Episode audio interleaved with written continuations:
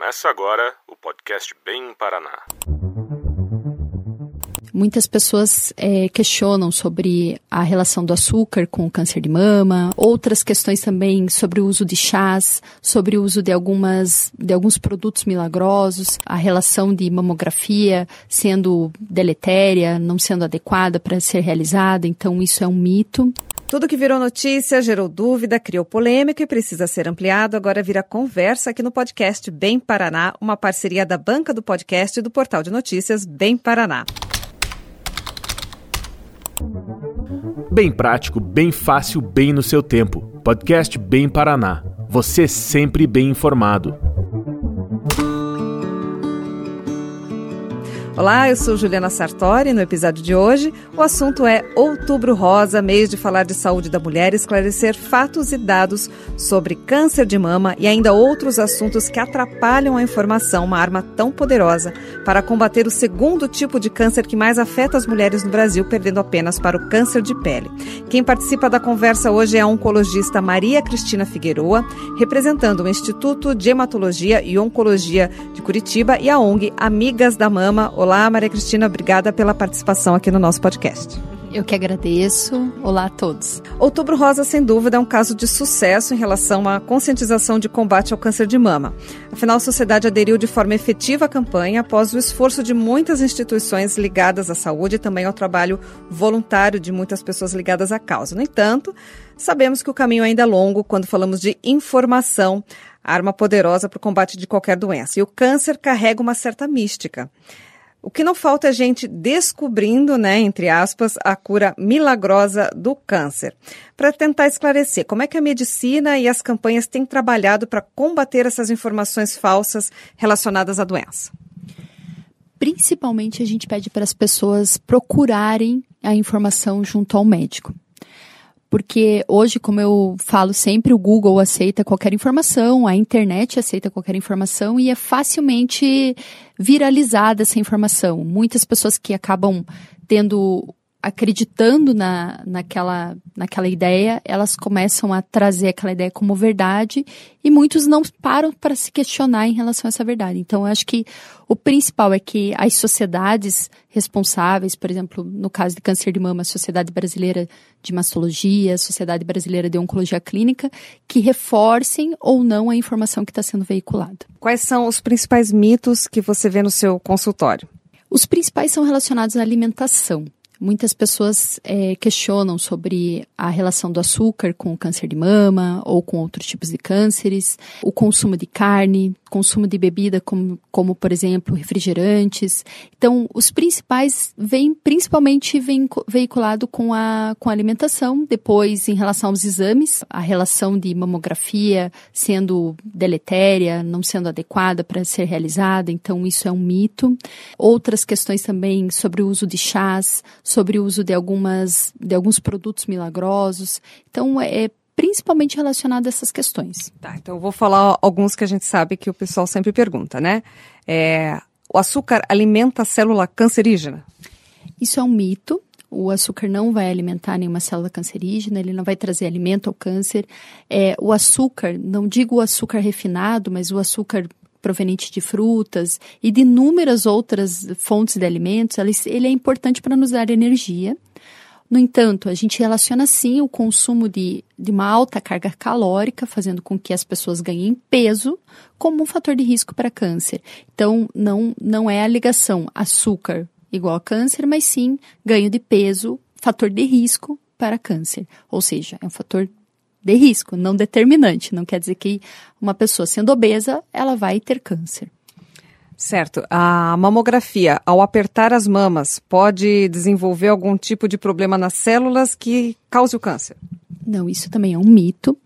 A mamografia ela é um exame extremamente importante que tem impacto na mortalidade, reduzindo cerca de 20 a 30% de mortalidade devido ao câncer de mama.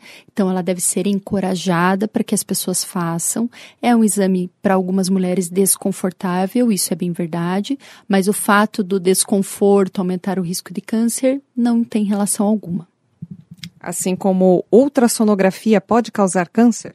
Também não Ultrassonografia não tem relação com o aumento do, do câncer, no entanto, não é o exame mais adequado para rastreamento. Algumas vezes a gente associa o ultrassom à, à mamografia para aumentar a sensibilidade, ou seja, para aumentar a chance de visualizar alguma alteração. Mas não é um exame que seja adequado para rastreamento. Já achei uma na internet assim também. Biópsia causa câncer? Não. Biópsia ela é fundamental para que eu tenha realmente o diagnóstico do câncer, para que eu saiba se é realmente a gente está em frente a um tumor maligno e qual o tipo de tumor maligno. Sem essa etapa, eu não consigo seguir para as demais. Tem muitos vídeos no YouTube com várias curas milagrosas de câncer, né? Até a BBC já fez um estudo desses vídeos, está divulgando, né, alertando de como eles são prejudiciais e como eles podem né, prejudicar pessoas que estão em tratamento. Um deles no Brasil muito famoso é o vídeo Remédio Caseiro contra o Câncer, Tumores e Outros. Esse é o título do vídeo. E o remédio receitado é o melão de São Caetano, uma planta de origem asiática. E no vídeo, a pessoa que produz diz que de 80 a 90% das células células de câncer são desfeitas com esse melão de São Caetano. É, isso é algo bastante complicado, porque algumas pessoas têm a crença real de que alguns alimentos ou alguns chás vão fazer a cura, vão trazer a cura do câncer. O fato que, como o câncer ainda é uma doença de certa forma misteriosa, a gente não consegue explicar a causa para muitos pacientes, sendo que apenas contabilizando 10 a 15% dos tumores vão ter ligação com tumores familiares hereditários, os demais a gente não consegue explicar o porquê que o paciente está sofrendo aquela doença. Então, é, isso abre uma brecha gigantesca para que venha esses produtos que vão prometer a cura do câncer. A gente não tem relação alguma de algum alimento fazendo com que a gente tenha cura ou previna mesmo é, o surgimento de alguma célula maligna. Certo. Então, tem muitas substâncias acho que a gente nem vai citar aqui, porque qualquer uma delas que eu falar para você, você vai falar que é mito, né? Sim. Qualquer uma delas vai ser mito. O que a gente tem. Aqui é importante esclarecer que o que a gente tem de mais cientificamente comprovado em relação a alimento e prevenção de câncer é a dieta do Mediterrâneo, tá? Então, é uma dieta que seja baseada em frutas, verduras, o mais natural possível, com pouco insumo industrializado, é, com uma, dieta mais rica em, em alimentos proteicos com baixa gordura, né, baixo índice de gordura, então carnes magras, principalmente a carne branca, que tem uma menor taxa de gordura, e aí laticínios também com, com uma percentual, um percentual menor de gordura. Tá? Então essas são, essa é a dieta que está mais ligada a algo que a gente almeja ser anticâncer, tá?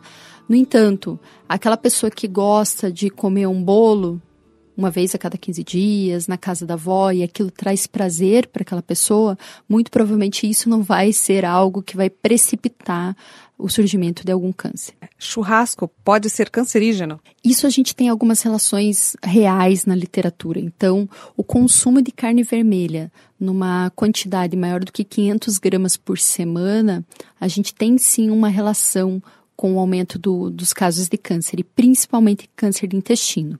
Então, a gente pede para que as pessoas limitem o consumo da carne vermelha, tá? E a questão do churrasco, muito se tem estudado essa, essa, essa relação do, do, do, do carvão estar ligado ali com a gordura sendo derretida e produzindo algumas substâncias tóxicas. A gente ainda está em estudo em relação a isso, mas o fato é que em algumas regiões no Rio Grande do Sul a gente está vendo um aumento bastante expressivo de câncer de intestino. Alguns alimentos que efetivamente causam câncer, hum, tá? Bom. Então, o que a gente realmente tem de, de corpo na literatura para dizer que realmente causa câncer são os alimentos é, defumados, e enlatados. E principalmente aqui, para trazer para as pessoas de uma forma mais clara o que seria. Então, aquele presunto, salame, a nossa famosa aqui em Curitiba vina. Então, esses alimentos, sim, se o consumo deles for exagerado, eles são cancerígenos, tá?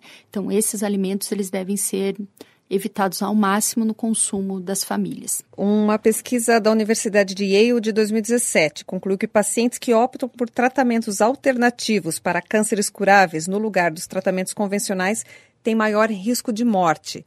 Isso provavelmente quando as pessoas trocam um tratamento pelo outro. Porém, a gente sabe que a medicina também utiliza até o termo medicina complementar, que são essas terapias complementares, né? O que, que tem de verdade e o que, que tem de mito em relação a outras terapias, além da medicina convencional, que é baseada na radioterapia, na quimioterapia, nas cirurgias, enfim? Então, assim, a gente tem um, várias correntes vindo dessa terapia complementar. Hoje a gente tem, por exemplo, a estética paliativa, que o objetivo é que faça massagem relaxante em pacientes que estejam em algum tratamento paliativo, aumente a hidratação da pele. A gente tem sim estudos favorecendo essa prática. A gente tem acupuntura.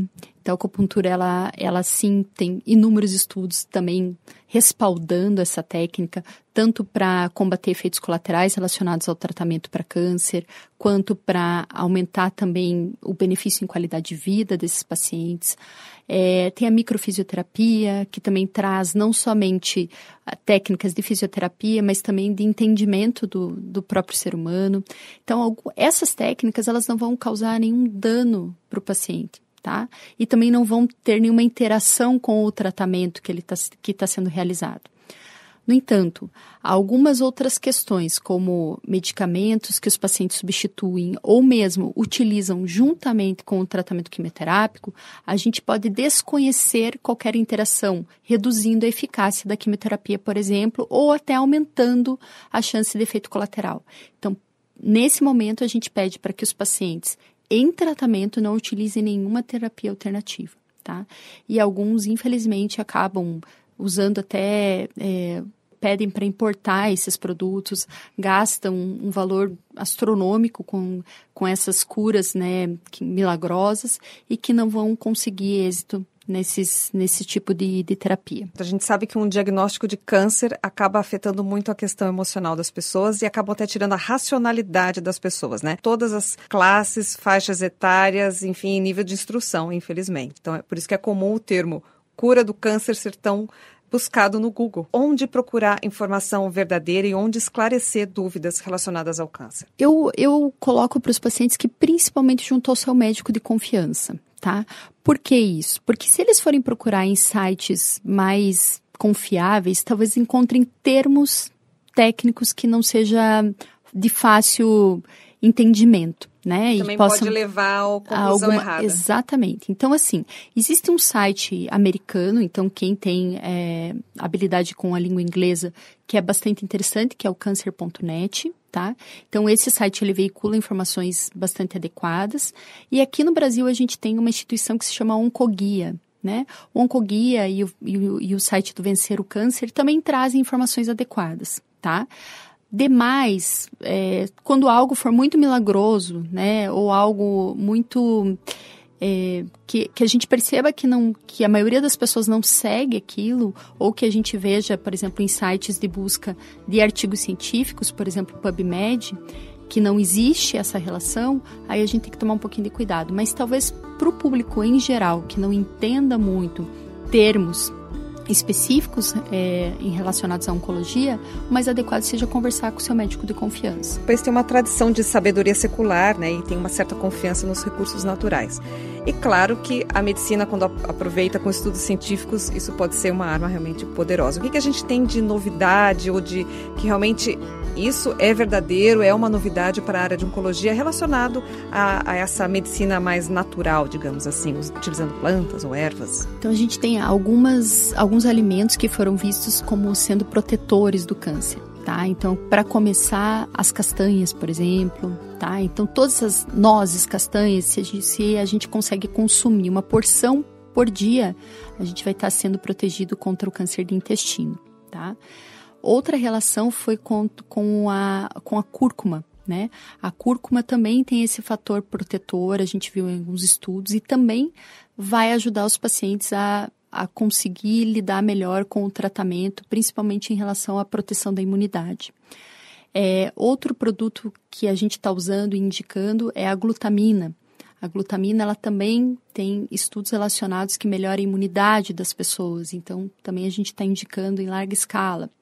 Os probióticos, por exemplo, o kefir, também a gente viu em estudos bastante recentes que podem trazer benefício para a saúde tanto do intestinal quanto para alguma para benefício em, em ajudando o tratamento, eficácia do tratamento contra o câncer. É, o tomate, relacionado como fator protetor para câncer de próstata. O consumo de café, também trazendo como, sendo relacionado como fator protetor para câncer de próstata. Então, a gente tem estudos isolados com alguma, alguns alimentos ou alguns elementos da natureza, mostrando sim que a gente vai ter esse benefício. E aí volto à questão da dieta do Mediterrâneo, que é baseada em produtos mais naturais, menos industrializados, e aí a gente tendo esse benefício também naquela população com redução do, do número de pacientes que têm câncer. Ah, um que não pode ficar de fora. Exercício físico combate o câncer? Exercício físico, sim, ele tem um fator protetor, assim, que a gente, talvez na ciência a gente não consiga ainda mensurar o benefício da atividade física, porque ela atua em várias frentes. Ela vai atuar melhorando a imunidade, ela vai atuar é, melhorando um processo de anti-inflamatório, que o processo inflamatório crônico a gente sabe que pode levar a um processo de neoplasia, um processo de, de câncer. É, ela vai melhorar a socialização, vai melhorar a secreção de, de hormônios do prazer, então da serotonina.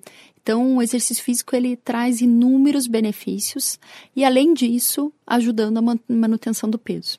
Então, acho que se a gente contabilizar os benefícios da atividade física, talvez a gente fique muito, muito tempo conversando sobre isso. Talvez esse seja o remédio milagroso, então. Exatamente. e, é o, e é o mais difícil das pessoas aderirem por incrível que por pareça. Por incrível que pareça, né? E ainda sobre informação, há poucos meses a foto da anatomia do seio chegou a assustar algumas pessoas na internet, não sei se acompanhou isso, provocando muitas reações aí nas redes sociais. A imagem destacava as glândulas mamárias, que se assemelham a umas flores invertidas, né, formadas por tubos ou dutos que transportam né, o leite para o mamilo, ou seja, mostra que ainda a gente sabe muito pouco da saúde da mulher de forma geral, se a gente se assusta com né, o retrato de uma anatomia do seio. Né? E falar hoje, no Outubro Rosa, com tanta disseminação de, de, informação importante, a gente ao mesmo tempo se assusta com a anatomia do seio. Faz sentido isso para você? É, é, impressionante como as pessoas elas têm receio de conhecimento, né? Algumas vezes o, o medo toma conta da, das pessoas de uma forma até irracional. Então, é, quando a gente coloca imagens médicas de uma cirurgia ou de uma anatomia, isso realmente assusta as pessoas e, por incrível que pareça, isso faz com que a informação seja mais veiculada. Né?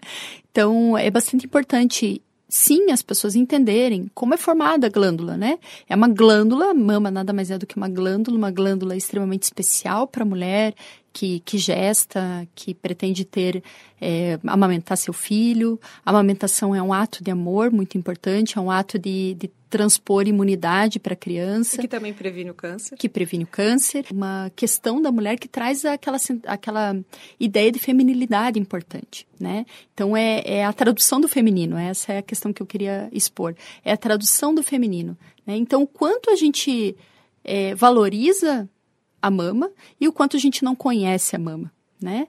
E por isso que a gente acaba trazendo novamente a questão do autoexame. O autoexame, ele, ele nada mais é do que um autoconhecimento. É entender como funciona. Poxa, a minha mama ela é mais glandular, então eu sinto ela mais granular também, como se fossem cistos, eu sinto, conseguir diferenciar na palpação o cisto de um nódulo, perceber que está saindo algum líquido pelo mamilo que não seja adequado, tudo isso vai dar um alerta para a pessoa procurar ajuda o mais precoce possível. E falando até nessa questão da sociedade e como ela encara o câncer, justamente pela desinformação, as pessoas ainda se assustam. Aí vem o trabalho da Amigas da Mama desmistificar e inserir essas pessoas na sociedade para que esse bem-estar possa ajudar no combate à doença. Como é que está o trabalho da Amigas da Mama e como é que está o seu trabalho dentro dessa entidade? O trabalho da Amigas da Mama eu considero, de certa forma, fundamental, porque é o trabalho do acolhimento. Né? Muitas vezes nós médicos, nós não temos, não é nem vontade, mas nós não temos tempo para fazer o trabalho de forma mais integral possível. E isso a Amigas da Mama faz com maestria.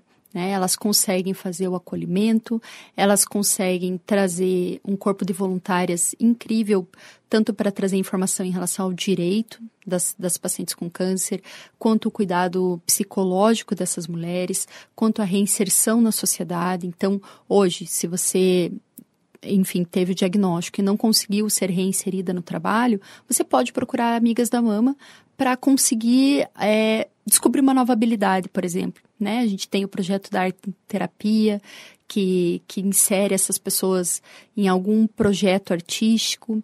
É, Existem também as cabeleireiras voluntárias, que ajudam também no processo de confecção de perucas. Tem o projeto do reiki, tem a dança, tem o coral. Então, é, a gente consegue de uma forma voluntária, sem custo algum, ou seja, eu consigo trazer pessoas de qualquer classe social, mesmo que tenha qualquer dificuldade, para ser acolhida nas Amigas da Mama. E o meu trabalho lá é justamente essa, essa questão de desmistificar as informações inadequadas. É, como a gente tem a todo momento na internet surgindo informações, até há pouco tempo surgiu informação de que a cirurgia para câncer de mama não seria mais adequada, foi algo que foi veiculado de forma muito importante. Então, e isso é muito rápido hoje em dia, né? A gente tem informações de uma forma de segundos que, que surge para nós. E as meninas da associação, elas não se sentiam com a competência médica de poder instruir melhor as assistidas. E aí por isso que veio a ideia de convidar um corpo de diretoria científica para que a gente pudesse trazer informação verdadeira, é, até informações como elas são extremamente rápidas, até para que a gente possa consultar né, de onde veio essa informação e para que possamos trazer a realidade e também para que a gente possa ter as, as reuniões mensais, que são reuniões com cunho científico, e que a gente possa entender quem vai trazer essa informação, né? possamos selecionar essas pessoas e trazer a informação de forma mais adequada. Porque o maior objetivo nosso lá é informar e informar adequadamente as pessoas que procuram a associação. Para a gente finalizar, algum mito que ainda precisa ser esclarecido, alguma informação muito importante que precisa ser reforçada nesse Outubro Rosa? Eu acredito que, que existem inúmeras, agora, enquanto nós estamos conversando, deve existir inúmeras informações de correntes de cura de câncer. Então, bastante importante as pessoas entenderem que não é porque tiveram câncer que elas têm que se sentir culpadas, tá? Como que a gente, a partir desse momento, a gente pode melhorar da, daqui para frente e não ficar pensando no que aconteceu para trás por que, que eu fui escolhida. Muitas pessoas se desapegam até de crenças e religiões por conta de um diagnóstico como, como o diagnóstico de câncer, que é muitas vezes pesado, muda o curso de, da vida da pessoa, só que a gente tem que mudar para melhor. E como que a gente pode mudar para melhor? É entendendo, sim, que por algum motivo X, a gente teve que passar por aquela situação e que nós temos que nos fortalecer diante disso e não ficar indagando é, por que, que eu fui sorteada, não acredito que aconteceu comigo, que é um processo que muitas vezes inicialmente ocorre de forma natural, porém a gente tem que combater esse processo, tá? Então, é porque através disso que surgem as questões milagrosas e surgem as pessoas que, que não têm realmente boas intenções e acabam trazendo esses produtos milagrosos. Elas se aproveitam desse momento de fragilidade que as pessoas passam diante do diagnóstico. E até monetizam vídeos no YouTube, infelizmente, ganhando uhum. dinheiro em cima disso. Né? Exatamente. Maria Cristina, muito obrigada aqui pela tua participação. E aqui finaliza mais um episódio do podcast Bem Paraná. Eu, Juliana Sartori, da banca do podcast, me despeço por aqui. Para acompanhar mais episódios do podcast Bem Paraná, acesse bemparaná.com.br ou nos aplicativos Spotify, Anchor, Apple Podcasts, Google Podcasts e outras plataformas de áudio do seu celular. Baixe o arquivo, ouça como, quando e onde quiser. Semana que vem tem um novo bate-papo para você. Tchau. Podcast Bem Paraná. Você sempre bem informado. Uma parceria do portal Bem Paraná e da Banca do Podcast.